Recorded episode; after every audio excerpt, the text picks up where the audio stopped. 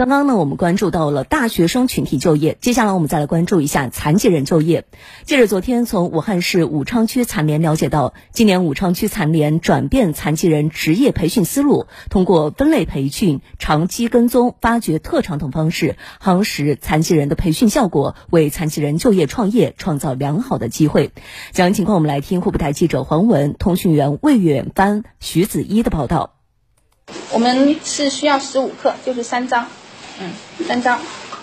在武汉市武昌区残联烘焙室，烘焙老师正在给聋人学员讲解西式点心的制作要领，一旁的手语老师则将烘焙老师所讲的内容通过手语翻译出来。班上的学员只有不到十人，学生们一边看老师讲课，一边用手机记录教学过程，还不时向老师提出问题。学生张哲娜以前和其他同不同的残疾的人是朋友，我们一起来学习，学习过程中就可能会有专业助理和有一个过程，语言并不懂，所以呢就在学的进度、学的吸收程度就有限。在这里小班授课，和老师一对一讲解，还有手语翻译老师把过去不理解的专业术语和一个工培的过程跟实际操作，觉得很快。据了解，本次针对听障残疾人的职业培训包括烘焙、害羞等内容，共两期，每期每班不超过十人。湖北省聋人协会副秘书长魏尚儒表示，通过具有针对性的小班授课，可以帮助听障群体发挥所长，增加就业机会。就我们聋的朋友，他是听觉方面。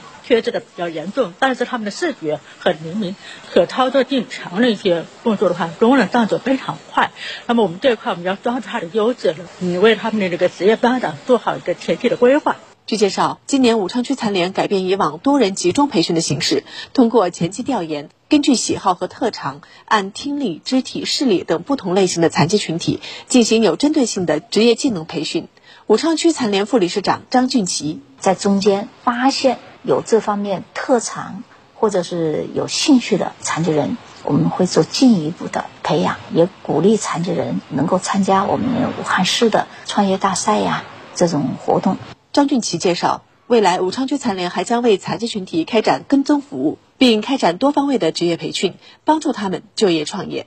下一步，我们还将根据残疾人的需要和市场的发展的需要。尝试一下，针对我们听力残疾人开设直播带货，还有修图、盲人按摩，